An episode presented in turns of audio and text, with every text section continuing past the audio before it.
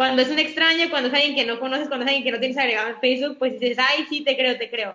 Pero cuando mencionaban a sus amigos, cuando mencionaban a sus hermanos, cuando mencionaban a sus primos, eran sororas selectivas. Estás escuchando Latinas a Bordo con Valeria de México, Genesis de Guatemala y Miriam de Perú.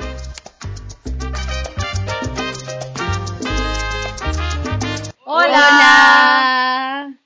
Bienvenidos otro miércoles más a un capítulo de Latinas a Bordo. El día de hoy tenemos un episodio un poco diferente al último que grabamos. Este creo que va un poco más serio y tal vez hemos mencionado un poco sobre eso, por ejemplo, en nuestro episodio del consentimiento o de feminismo, pero hoy nos queríamos enfocar específicamente en la sororidad, qué es, cómo practicarla y cómo ha sido como nuestro cambio empezando a practicarla, pues nuestro despertar tal vez. Sí, y creo que lo interesante con este tema es que no es algo que hemos vivido toda nuestra vida o que hemos practicado toda nuestra vida y creo que es debido a la forma en la que nos educaron. Entonces, ha sido un poco interesante y queremos platicarles un poquito de nuestra experiencia de cómo nos hemos ido enterando, educando y como practicando poquito a poco la sororidad. Bueno, entonces para empezar podríamos mejor decir que es sororidad, porque como tú dices, Valeria, es un término tal vez un poco nuevo para nosotras porque no crecimos eh, que nos enseñaran, hey, tenés que hacer esto, bla, bla, bla, bla. Entonces, bueno, por ejemplo, lo que yo entiendo de sororidad es pues esa hermandad y tal vez complicidad y ayuda que existe entre las mujeres. Sí, yo también lo entiendo así, es, es un poco unirnos como mujeres y apoyarnos entre mujeres. Entonces, y creo que se puede hacer un vínculo muy diferente, o es lo que yo he experimentado, al vínculo que podrías hacer con una amistad, digamos, con un hombre. O sea, porque como somos mujeres entendemos nuestros problemas, entendemos nuestras dificultades del día a día mejor que nadie y podemos apoyarnos. Pero igual eso no significa que todas las mujeres sean sororas, obviamente. Obviamente pero sí me parece muy importante practicarlo ahorita porque como tú decías, Valeria, nos entendemos y no es que ahorita hayan más problemas, creo yo, solo que ahorita se les está dando más, se están vocalizando más, pero por eso mismo también se recibe mucha crítica, siento yo. Entonces es esencial nuestro apoyo entre nosotras mismas. Sí. Entonces no sé si queramos empezar platicando un poquito de cómo nos educaron no, con, no enseñándonos la sororidad, sino al contrario, no sé cómo se llamaría, antisororidad o, o bueno, cómo nos educaron en este mundo patriarcal. ¿Qué les decían como de los niños, de las interacciones entre niñas con niños o, qué? Nuevamente, como, como ya le habían mencionado, a veces como no te lo enseñan, a veces esto de incluso antisororidad ni siquiera te das cuenta. Y creo que cuando a mí me, presentaron el término de sororidad, yo me acuerdo que estaba con que, hay, obviamente, o sea, mujeres como women power, lo que sea, pero luego mientras más te vas dando cuenta de otras cosas, más te das cuenta que como, como entre mujeres a veces, y, obviamente yo también he sido parte de esto de igual juzgar y cosas así, igual y una de mis primeras memorias de lo que mis papás me decían, tipo, o sea, no sé si tengan que ver antisororidad, pero había un tipo de comparación que hacía. Me acuerdo que yo estaba, cuando era chiquita, mis papás siempre me educaron como para que estudie bastante, le ponían mucho enfoque a mi educación y una de las cosas que siempre me decían y que incluso todavía sigue metido en la cabeza era como que tú no vas a tener novio hasta que tengas 17 años, porque las chicas que tienen novio, como ellas están todas desconcentradas, ellas no estudian, como ellas solo se van a la escuela para buscar chicos y así, y tú no eres así, tú no vas a ser así, cosas así. Y me acuerdo que siempre se me quedó en mi cabeza y cuando llegué tipo a la secundaria, cuando yo veía chicos que te, chicas que tenían novio, y en mi cabeza era como que, o sea, como que tú eres una vaga, tú eres una tal por cual, tú eres así. Entonces, creo que es una de las primeras memorias y me acuerdo que siempre me lo repetían. Y me acuerdo que ahora que ya pienso acerca de ello, ellos nunca le dijeron eso a mi, a mi, a mi hermano. Nunca le dijeron, tú no vas a tener novia hasta que tengas 18 o hasta que tengas 17 o hasta que acabes la escuela. Nunca. Pero a mí siempre me lo dijeron era una regla en la casa, como yo no podía tener novia hasta que esté en la universidad. Entonces, no es tan explícitamente, creo, antisororidad, pero, es, el machista. Pero, pero es machista y ya te, y ya, y ya juzgas a, a una chica porque tiene novio cuando eso no tiene nada que ver eh, para nada con cuáles son tus notas en la escuela o cuán buena seas en la escuela o estudiando. Entonces, como que ya viene esa, esa mentalidad de, no, o sea, ya te voy a juzgar, o sea, ya sé quién eres tú. Y ahí vienen esas como divisiones entre nosotras igual. Si una tiene una amiga así, ¿cómo, cómo vas a juzgar, esa amiga si tiene un novio, por ejemplo? Sí, o sea, similar a Miriam, yo me recuerdo, no creo que mis papás me hayan dicho algo así, pero yo tal vez por lo que veía en el colegio, por lo que mis amigas me decían, como que sí crecí con esa mentalidad de de juzgar a una niña solo porque tenía novio o solo porque se había besado con tal chico o que se besaba con muchos chicos, cuando en realidad, o sea, el valor, o sea, yo no me daba cuenta que el valor de esa niña no dependía de su, no sé ni siquiera si es vida sexual ahí, porque, pero bueno, como de sus relaciones amorosas y así. Pero otra cosa que justo le estaba diciendo a ustedes hace unos momentos es que esto sí mi mamá me lo decía, como ella me contaba de sus experiencias de cuando ella estudiaba y todo, y me decía que ella sí tenía como muchos amigos hombres, porque ella se sentía más cómoda, porque los hombres no eran tan juzgones como las mujeres y que no eran tan chismosos, que una mujer, por ejemplo, siempre te iba a como es como traicionar o que podía hablar a tus espaldas, mientras que los hombres no eran así. Y o sea, eso es algo que yo me di cuenta ya después que, que es una mentira. O sea, no tiene sentido. Sí, también creo que es como para dividirnos un poco más esa mentalidad. Yo también creo que, que sí llegué a escuchar eso, pero la verdad yo durante mi vida sí tuve más amigas que amigos. O sea, sí tenía como un mejor amigo como al momento, pero mi grupito principal siempre fue de mujeres. Em, pero sí recuerdo en secundaria, que es cuando ya empiezas como esa etapa de los novios y de que salía con no sé quién y así, nunca juzgamos entre mi grupo de amigas como entre mis amigas, o sea, no había nada mal básicamente. Entonces, digamos, como, o sea, por ejemplo, si tenía una amiga que le agarró una etapa que tenía un chico nuevo cada mes, salía con muchos así, y nosotros como que hasta lo agarramos de chiste y, ay, qué bien, y lo que sea y otra que no, y así. Entonces, entre nosotras nunca juzgábamos, pero me acuerdo la cantidad de veces que criticábamos a otras mujeres que no eran parte de nuestro grupo de amigas.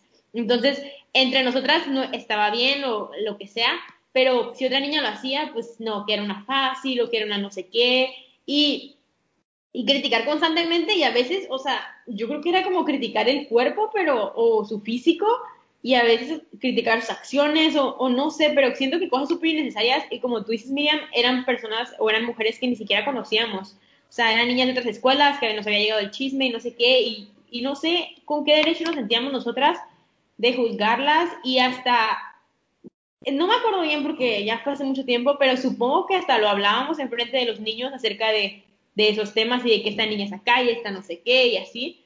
Entonces, sí creo que había como una doble moral ahí porque entre nosotras no éramos así, pero con una facilidad juzgábamos a otras personas que no eran parte de nuestro grupo de amigas. Entonces, ahí creo que sí no se está practicando la sororidad del todo. Sí. No, aparte yo me acordé ahorita que tú dijiste eso de que lo hablabas como con los niños todo como, o sea, yo también me recuerdo, yo lo hice, ahí no sé si sintiéndome cool o, o qué, pero ahorita veo mucho que es por la, porque, por querer tener la aceptación masculina o sea, te la llevas ahí de que estás hablando mal de todas las niñas cuando en realidad, o sea, ¿por qué no nos apoyamos mejor entre nosotras? Exactamente. O sea, yo me acuerdo que, o sea, esto de, bueno, mi mamá no, nunca me dijo como, como tú lo mencionaste, Génesis, de tipo, de su experiencia, pero yo me acuerdo que ya cuando estaba a finales de la secundaria, como me juntaba con bastantes chicos, no eran mi grupo de amigos con los que siempre andaba, pero sí tenía una relación como cercana y los consideraba mis amigos y ellos me consideraban eh, su amiga y me acuerdo que tuve, llegué a tener como un mejor amigo al que le contaba un montón de cosas y por un momento sí llegué a pensar como de verdad me siento un poco más segura hablando con él que a veces hablando con mis amigas, pero nuevamente creo que más de que poder tener o no poder tener un mejor amigo, juntarte con niños, es acerca del pensamiento detrás. O sea, de esto de pensar de que, ah, no, o sea, no, ni siquiera yo puedo confiar tener una, en una amiga mujer porque ya, ya sé cómo va a ser. O sea, el problema es cómo, o sea, ese pensamiento ya construido detrás de cómo ya pensamos que una chica ya va a ser chismosa o ya pensamos que una chica como va, va a hablar mal de tus espaldas. Si alguien habla mal de sus espaldas, independientemente sea mujer o hombre, bueno, esa es una mala persona, no, no tiene que ver con que sea mujer o hombre. Entonces, creo que es nuevamente deconstruir ese pensamiento de que no, o sea, al final y al cabo, si alguien es tu amigo, o sea, no debería influir si es un hombre o una mujer. Obviamente, nuevamente, apoyarnos entre todas nosotras, pero creo que también hay un, hay una parte en la que, bueno, una mala persona va a ser mala persona independientemente si es hombre o mujer. Entonces, como hacer esa, tener esa idea en vez de estar pensando, no, una chica va a ser así, o un chico ya también ya va a ser así, o no. Porque uno nunca sabe, incluso si tienes un amigo hombre, si ese es un buen amigo tampoco. Entonces. Sí, sí, yo, yo creo que es como la cuestión de que conectas con personas y obviamente puedes haber conectado, digamos, puede haber un patrón de que hayas conectado más con hombres en algún cierto tiempo de tu vida y luego con mujeres o lo que sea, pero no, ajá, eso no es como razón para decir que unos son mejores amigos que otros. Y como mencionamos, igual, sí siento que hay algo entre mujeres, o sea, y creo que lo veo hasta ahorita, que solo las mujeres como que nos podemos entender y es más cuando hablamos de esos problemas, porque supongo que en secundaria no hablábamos de, de sexismo, no hablábamos de machismo, o sea, no, no, no nos podíamos a discutir con nuestros amigos hombres acerca de esos temas, entonces en ese momento no había tantas barreras. Si me pongo a hablar con mis amigos ahorita, o si tengo una, una, un hombre con el que se está viendo mi amigo y tiene visiones diferentes del sexismo, pues ya no llegaríamos a, a entablar una, una amistad más lejos. O sea, yo iba a decir que muy de acuerdo con lo que dijo Miriam de que hay que deconstruirnos esa idea de que las mujeres son malas amigas, pero al mismo tiempo, o sea, hay una razón muy machista, pero también hay otra razón por la que se creó como esta idea. Y ya nosotras dijimos que entre nosotras sí es como, sí podíamos criticar a las demás. Entonces, así como tenemos que dejar, la idea, dejar ir la idea de que somos malas amigas, o sea, también tenemos que nosotros ser buenas amigas, ser sororas. Sí, o sea, yo creo que parte de practicar la sororidad es, es esto, dejar, dejar esas actitudes. Obviamente, como hemos mencionado en otros capítulos, nadie es perfecto, nadie cambia de un día para otro y hasta nosotras cometemos errores. O yo a veces se me vienen pensamientos a mi cabeza inmediatos y digo, ay, ¿qué me pasa? O sea, ¿por qué asumí esto? O sea, ¿por qué asumí esto? Lo bueno es que ya soy consciente de eso y en esos momentos que se vienen esos pensamientos, pues ya los puedo como filtrar y decir como que mi mente machista, bye. Pero, ajá, no es un cambio de, de, un día para otro, pero sí, parte de practicar la sororidad es no solamente entre sus amigas, dejar de criticar a todas las mujeres, o sea, criticar en general, pero, pero si quieres practicar la sororidad en específico, no puedes estar criticando entre mujeres. Pero hace como unos meses se creó un grupo de Facebook aquí en mi ciudad, en Tijuana, que se llamaba, que no me acuerdo cómo se llamaba, la verdad, porque ya le cambiaron el, pero algo así como Vatos Tijuana, Hombres Tijuana o algo así. Se creó este grupo para que las mujeres pudieran hacer sus denuncias de, de hombres que, las, que habían abusado de ellas, que las habían tratado mal, que les habían acosado, etcétera, de cualquier cosa, en un espacio seguro donde solo aceptaran mujeres y pudieran decirlo para prevenir a otras mujeres. O sea, obviamente lo ideal es que se hiciera un juicio, que los hombres pues tuvieran sus, o sea, los terminaran en la cárcel, etcétera, pero en lo que esto se esté haciendo, tú puedas decir públicamente en un lugar seguro, esta persona es un misógino, acosador, no sé qué, cuidado. Y otras mujeres que estuvieran hablando con ellos sin saber, ya tengas un, una alerta de que, ah, ok, qué bueno que ya tengo esto para no involucrarte en relaciones y no, pues que esos hombres no sigan teniendo más víctimas. Entonces se creó este grupo y yo creo que con muy buena intención y las mujeres empezaron a publicar sus denuncias, etcétera. Muchas mujeres pusieron, a mí me agregaron, también me agregó una amiga, y muchos posts era como, nunca le he contado esto a nadie, pero ustedes me acaban de dar el valor y lo voy a publicar y así. Y ahí todas las mujeres éramos sororas y todas comentaban de que, ay, te creo hermana, te creo amiga, aquí estoy, lo que sea. Pero muchas de ellas eran sororas selectivas o eran feministas selectivas hasta el momento en que mencionaban a alguien que ellas conocían. Cuando es un extraño, cuando es alguien que no conoces, cuando es alguien que no tienes agregado en Facebook, pues dices, ay, sí, te creo, te creo. Pero cuando mencionaban a sus amigos, cuando mencionaban a sus hermanos, cuando mencionaban a sus primos, ahí o uno salían a querer desacreditar a las mujeres, o el otro, que es el peor, es que le tomaban screenshot de la publicación y se la mandaban al hombre. O sea, literalmente traicionaban la confianza de las mujeres que estaban en ese grupo por la validación masculina, que es lo que decíamos. O sea, es más importante como tú quedar bien con este hombre que conoces o lo que sea, o creerle a él que a una mujer que te está diciendo que ha sido una víctima. Entonces creo que eso también es muy importante cuando hablamos de sororidad, porque, o sea, si vas a querer apoyar a las mujeres, si vas a creerlo, o sea, la verdad es que sí tenemos hombres en nuestra vida que queremos mucho y lo que sea, pero tú, o sea, que conozcas una parte de alguien, que sea tu familiar, digamos, o que sea tu amigo, eso no significa que conoces cómo es él en una relación y cómo puede llegar a ser. Entonces, creo que eso a mí me llamó mucho la atención porque muchas mujeres eran como, ay, sí, sí, yo te apoyo, yo soy feminista y lo que sea.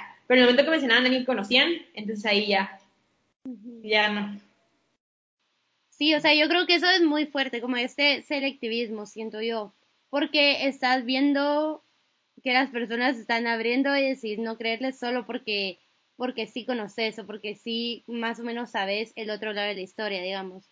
Pero otra cosa que quería decir que creo que es importante es que, o sea, sororidad no es de que vas a amar a todas las mujeres y compartir la opinión de todas, porque el ser mujer, el hecho de que seas mujer no significa que muchas mujeres no sean machistas, que no sean racistas y está válido estar en desacuerdo con ellas, pero yo siento que va más de la mano con crear como una red de apoyo, tener empatía, no criticar, o sea, tal vez criticar, no sé, por cuestiones racistas o cosas así, esté aceptable, o sea, yo sí criticaría a alguien, a otra mujer, por si es racista, digamos, pero no, no criticar por razones, no sé, o sea, que no son importantes, como ahorita se me ocurre la vida sexual de la mujer, por cómo luce, no sé, o sea, eso siento que es irrelevante. Por su preferencia sexual, o sea. Sí, completamente. nada que ver. Sí. Y creo que también es muy parecido con, creo que a veces otros hombres, otras mujeres, quieren tomar también este término de sororidad, pero también el término de feminista en general. Me acuerdo que, o sea, random, pero se puede ver en el ejemplo. Esta tipa quería postular en Perú, era una mujer que quería postular a la presidencia, pero esta tipa, todos saben que es corrupta, todos saben que es una mala persona, que su papá también era corrupto. Entonces, o sea, una mala candidata, pero la gente me acuerdo que la criticaban con razón, con base, no por su aspecto físico, no por el hecho de ser mujer, no por nada que se refiera al mismo hecho de ser mujer, simplemente por sus acciones que era que la hacen una mala persona. Y me acuerdo que había un montón de comentarios que decían, ah, porque son machistas, como no que queremos ser un país feminista, no sé qué, que apoya a las mujeres, entonces deberíamos tenerla como presidenta. Y estaba como, no, es que no funciona así. Eh, creo que esto de solidaridad, como nuevamente lo, dice Génesis, eh, es muy fácil que alguien que no lo quiere entender y no quiere unirse a ello, lo pueda transgiversar a lo que se le dé la gana. Y pueda buscar la, la quinta pata al gato, si lo quiere, pero sí, definitivamente es, o sea, es importante reconocer eso de que hay gente que ya, no, no, no porque eres mujer, pues la gente te puede pasar todo lo que quieras. o sea, mujer puede ser racista, puede ser homofóbica, puede ser tantas cosas. Y bueno, si es una mala mujer, obviamente te voy a criticar de esa manera. Sí, sí, sí. O sea, obviamente, ajá, qué bueno que lo aclaran porque sí, igual alguien lo pudo haber malinterpretado pero como mencionamos de nuevo, sororidad es este apoyo, es esta red de apoyo. Y obviamente tú puedes escoger tu red de apoyo con las mujeres con las que te sientas a gusto, cómoda, etcétera, pero sin criticar a otras mujeres porque sí o criticar, o sea, como que ser selectiva en ese aspecto de que con una sí eres buena onda y con la otra sí eres súper criticona o eres mala o lo que sea. Entonces no ser así creo que ser buena persona con todos, pero sí puedes tener una opinión objetiva de alguien si está diciendo un comentario con el que no estás de acuerdo. O sea, obviamente puedes discutir. Eh, a mí me gustaría preguntarles a ustedes en qué momento de su vida ustedes creen que han vivido esta sororidad o dónde han sentido esta sororidad. Ahorita en redes sociales creo que es como algo nuevo en lo que también se está viendo, pero pues en persona, en... ¿o qué? No, yo siento un ejemplo muy reciente, no sé si mi amiga me está escuchando, saludos. no, pero como decía, yo si era, tal vez siento que yo personalmente no era mucho de criticar, sí lo decía, pero mi grupo de amigas como de secundaria sí eran muy, muy, muy criticonas con las niñas, como que iban ahí a fiestas, que se agarraban con niños y así, como si nos importara. Pero yo lo que no hacía era, yo no decía nada, como yo ahí súper de acuerdo con todo lo que decían. Entonces, después, o sea, por, por miedo a que me criticaran, yo me caí en muchas cosas, como muchas experiencias mucho, muchas ideas o pensamientos creo yo que yo tenía, yo no se los contaba a este grupo de niñas. Y este último mes creo yo he estado hablando bastante con una niña de este grupo y o sea, salieron un montón de temas que ambas nos habíamos callado por este miedo a, como ya sabíamos cómo actuábamos en grupo, dijimos, no puedo decir que a mí me pasó eso o que yo hice esto porque obvio me van a criticar, van a decir que yo no sé una cualquiera o una fácil. Y, o sea, fue muy bonito. Este mes ha sido muy bonito hablando con esta amiga porque, no sé, siento hay más confianza, hay más sinceridad y se ve este apoyo que, por ejemplo, mi yo de secundaria no sentía. Me encanta, amiga. Qué bonito, la verdad. No, yo a mí, el que se me vino a la mente fue en el 8 de marzo, o sea, cuando fue el Día de la Mujer, que se estaban organizando marchas feministas en todos lados. Yo la verdad nunca había ido a ninguna marcha porque, pues, antes de irme a Singapur creo que no es que no me importaran esos temas, sí me importaban, pero no, no estaba tan involucrada. O sea, como que, digamos, en la clase sí debatía y lo que sea, pero no iba más allá mi interés de, de quererme informar y todo eso. Pero cuando fui a la marcha, o sea, bueno, estaba ya aquí en Tijuana, quería ir a la marcha feminista porque dije, es algo que quiero hacer, que nunca he hecho, y era pues para protestar por la violencia que estamos viviendo en nuestro país. Y le, le dije a mi mamá que si me quería acompañar. Entonces mi mamá tampoco, obviamente nunca ha habido ninguna marcha feminista, entonces me dijo que sí, y luego le hablamos a su amiga, que es como una tía para mí, Laura. Y ella, o sea, y lo, y lo padre es que pues somos de edades diferentes, o sea, yo tengo 20, mi mamá tiene 50 y tantos, Laura tiene 60 y tantos, y también dijeron de que sí, vamos. Y pues nos pusimos todas de verde, de morado, con pañuelos. me acuerdo que Laura le compramos una cartulina para que hiciera sus pósters. Primero el no sé, todo el proceso de pensar en qué frase vas a escribir, qué es lo que quieres decir, eh, ponernos los pañuelos y todo. Pero el momento en el que llegamos allá fue una experiencia súper bonita porque de verdad sentía demasiada buena vibra con todas las mujeres que estaban ahí. Y, con, o sea, sí conocía a muchas mujeres, pero no, obviamente la mayoría no, porque eran demasiadas. Pero cualquier mujer que veías era como, eh, como, sí, estamos en esto juntas o lo que sea. Y, o sea, me encontraba, o sea, yo iba con mi mamá, pero me encontraba amigas que iban y me decían, ay, hola, qué padre que estás aquí, o niñas que ubicaba, pero no, no éramos amigas y me saludaban de que, hola, ¿cómo estás? Y así como que todas estábamos juntas. Y cuando ya empezó la marcha, primero nos juntamos así todas, y ya que empezó la marcha, empezaron con las, como, no sé cómo se llaman, cantos o como frases que repiten en las marchas. Hay otra que es como, a las niñas, a las mujeres, no se toca, no se violan, o algo así. Em, no me acuerdo cómo va, pero esa también es famosa. Em, al principio me sentía como que rara de estar gritando eso en la calle, o sea, la verdad, sentí como que me daba como que vergüenza estar como gritando así como esas frases, yo por mí, pero ya como al ratito que veía que todas estaban gritando ya, y estaba como, ¡Woo! y así, entonces, esa experiencia para mí fue como, wow, o sea, no conozco a todas estas mujeres, pero todas tenemos los mismos ideales y estamos luchando por la misma causa, entonces, pues fue súper bonito. Bueno, creo que en mi caso el mío se parece un poquito más al de Génesis. Yo nunca he ido a ninguna marcha feminista, pero creo que es porque nunca he podido.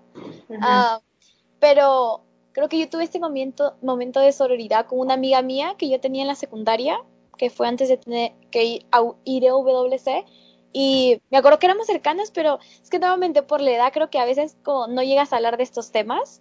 Eh, creo que no sentí que cuando teníamos la amistad, no, no, igual y sí, teníamos cosas que no nos habíamos dicho, pero obviamente una mientras más crece, más aprende y más se, se deconstruye. Y ella, está, ella se metió, después de la escuela, se metió en muchas iniciativas acerca de feminismo. Eh, le encanta esto del feminismo y está mucho más involucrada en el activismo. Eh, estoy hablando de Elvia. Elvia, yo sé que escuchas mis, mis capítulos, amiga. Hola. Shout out.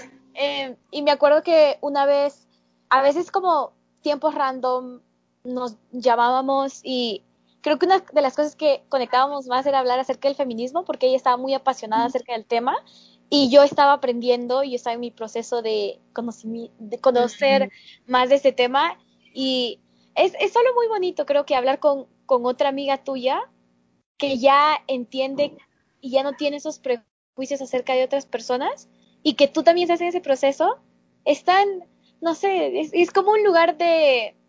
Como un, lugar seguro. Un lugar seguro. Y una vez que tienes esa conversación te das cuenta, si algún día tengo algún problema, si algún, te, algún día tengo que contarle algo, o sea, nunca, no voy a sentir vergüenza con esa persona de hablar de algo, no voy a sentir miedo, no voy a sentir que me va a avergonzar o que me, o, me va a tratar mal o que sea. O me va a juzgar, O me va a juzgar. Entonces creo que fue muchas de esas conversaciones, no necesariamente hablábamos todo de feminismo, pero creo que a veces, como decíamos, ya teníamos la habilidad de poder reconocer que algo era machista y creo que eso era bastante importante, especialmente la cultura en la que las dos crecimos y que muchas mujeres no pueden a veces reconocer qué es machismo o qué agresiones son micro, como en nivel micro son machistas.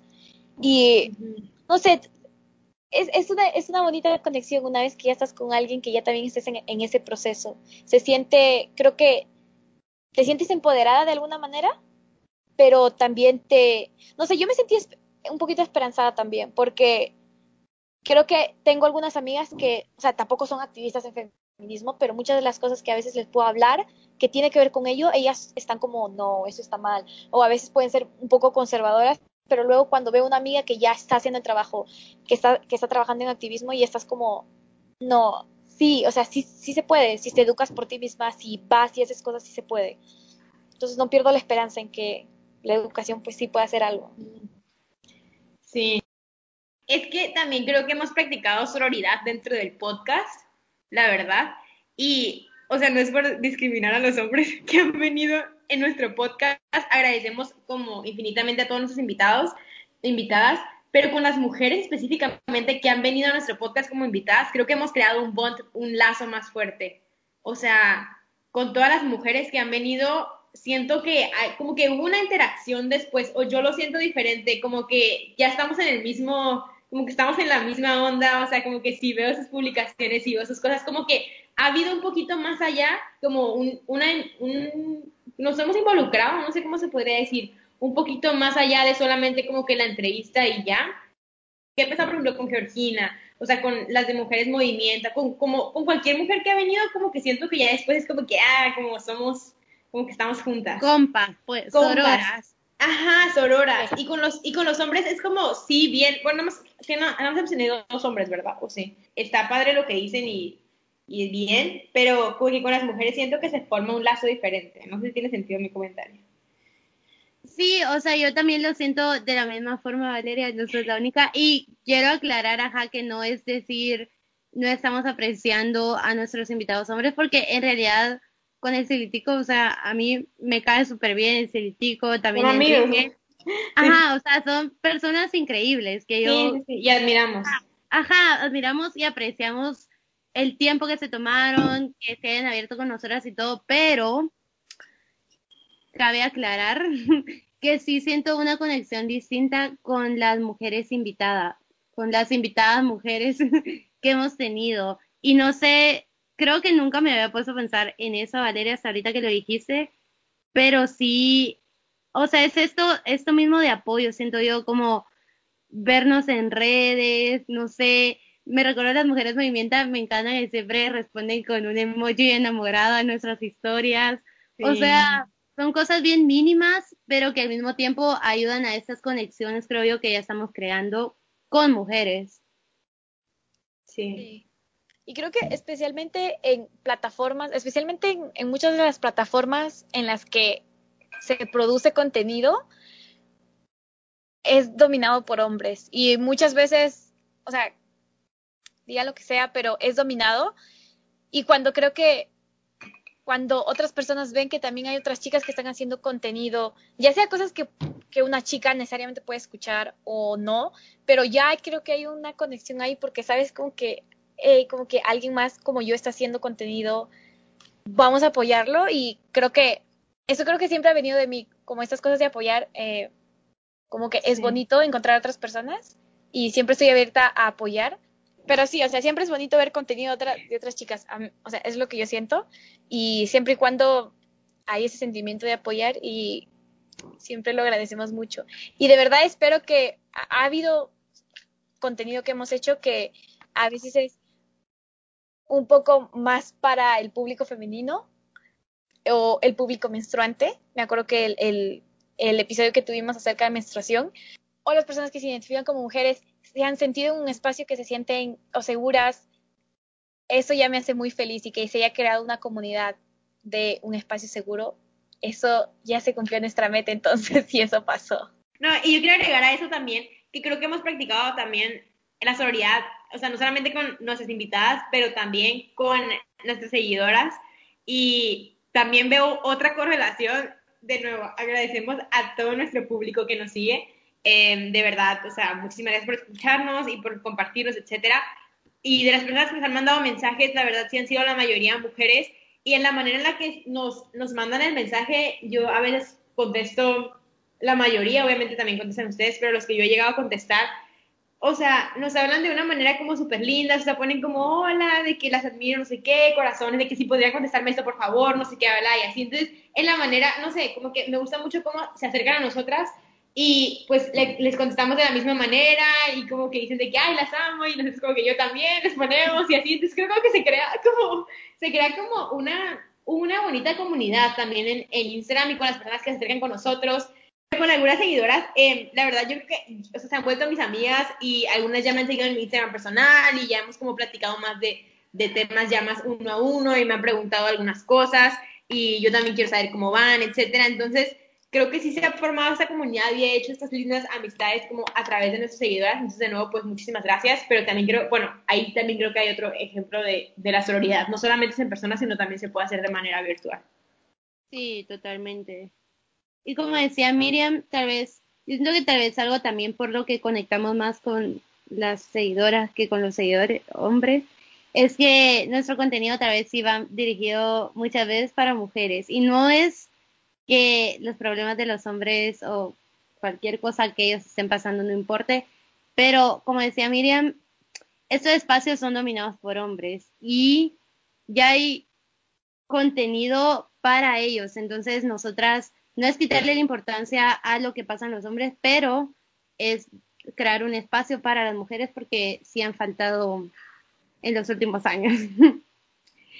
Sí, y también es eso, como mencionamos en el capítulo de consentimiento, de verdad, los hombres que escuchen ese capítulo les súper les super sirve, o sea, o sea los, los capítulos que hacemos también creo que es importante, o incluso el de la menstruación, la verdad es que o sea, un hombre si escucha eso, también creo que son cosas que nunca les enseñan a los hombres. Entonces también es importante que entiendan esos aspectos de las mujeres como para ser pues un mejor hombre con tu con las mujeres con las que convives. Entonces, aunque nuestro contenido, digamos, obviamente viene de una perspectiva de mujeres y como para mujeres es relevante para todos.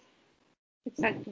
No, pues ya como conclusión final, ¿qué quieren decir acerca de la sororidad o qué quieren, comentarios mm. finales que quieran decir del capítulo? Yo quiero decir, mi comentario final es que mm, está, está muy bien desaprender todo lo que nos dijeron de pequeñas y pequeños y pequeñas. no, está bien dejar de lado todas esas ideas porque el hecho de que culturalmente sean aceptables, el hecho de que se han ido pasando de generaciones en generaciones no significa que esté bien, o sea, sí significa que sea normalizado, pero no significa que debamos nosotros seguir con esta cultura de rechazo hacia las mujeres, de criticar su opinión, de cuestionar las decisiones que toman. Entonces, cualquier edad es, es correcta, cualquier edad está bien para empezar a cuestionarnos esto y para empezar a crear nuestra propia red con amigas, para apoyarnos y se puede empezar, siento yo, con cosas bien simples como como dijimos en el capítulo del consentimiento, checar si nuestras amigas están bien, preguntarles, preguntarles, ajá, en una fiesta si de verdad lo que están haciendo es lo que quieren hacer. O sea, estas cositas ya hacen la diferencia y ya pueden empezar, pueden ayudarnos para empezar nuestra red de sororidad. Sí. Y creo que también algo que quisiera agregar es también entender que es un proceso. Creo que fue Valeria la que lo mencionó, que a veces hemos crecido con esta mentalidad que a veces las reacciones hacia algo ya vienen a tu cabeza, como el pensamiento ya viene a tu cabeza y es, tan natural a veces que igual te puedes sentir mal por el pensamiento porque estás igual en un proceso de deconstrucción y tú ya estás cambiando como mujer, ya estás tratando de integrarte en esto lo que es sororidad, pero vienen estos pensamientos pues que ya están muy, muy adentro. O sea, entender que es un proceso y que toma tiempo también. Imagínense que alguien que ya sea muy adulto y que creció quizás con una cultura totalmente diferente y con unos estereotipos muy arraigados que tiene hacia las mujeres, cuán fuerte debe ser cambiar ese pensamiento y cambiar todo, todo ello. Entonces, también ser pacientes, creo que mientras ya se empieza el proceso, creo que es un gran paso y que obviamente habrá cosas que en las que se debe trabajar mucho más para erradicar ese pensamiento de, de la cabeza, pero siempre mientras se inicia el trabajo creo que es ahí donde ya vamos por buen camino siempre y cuando ya empecemos. Sí, yo los quiero agregar que si no se los han dicho hoy, son valiosas. somos guerreras, o que son las palabras que decimos, valiosas, guerreras. Reinas, reinas, tigresas, tigresas, empoderadas, emancipadas, emancipadas, valiosas, ámense a sí mismas, por favor, quiéranse las unas a las otras. Y, y nuestro valor no está en lo que la sociedad nos dijo que estaba hace muchos, hace muchos años. Valemos mil valen mil cada una de las que nos esté escuchando. Nunca cambien. Nunca cambien. CCPT. y de nuevo, pues, gracias, gracias por escucharnos. Un capítulo más, de verdad es que significa muchísimo para nosotras esto porque obviamente la razón por la cual seguimos haciendo el podcast y seguimos con este proyecto, aunque a veces nos ocupemos, aunque a veces nos cueste trabajo ponernos de acuerdo para grabar, etcétera, es porque nos, es porque están ahí ustedes y nos están escuchando y bueno, y nos hacen saber que les gustan nuestros capítulos. Así que pues gracias, de verdad. Y creo que eso sería todo por el capítulo de hoy. Y bueno, ya llegó el final del capítulo. Muchas gracias por escucharnos. Eh, solo para recordarles nuevamente que nos sigan en nuestras redes sociales. Nos pueden encontrar como arroba latinas a bordo en Instagram y arroba latinas a bordo en Twitter. También nos pueden encontrar como latinas a bordo en Facebook, en donde vamos a compartir todo el contenido extra que tenemos de cada capítulo, que es informativo. Así que sigan estas redes sociales para que puedan tener ese contenido extra y para saber que ya subimos capítulo cada miércoles. Gracias, nos vemos el próximo miércoles. Bye.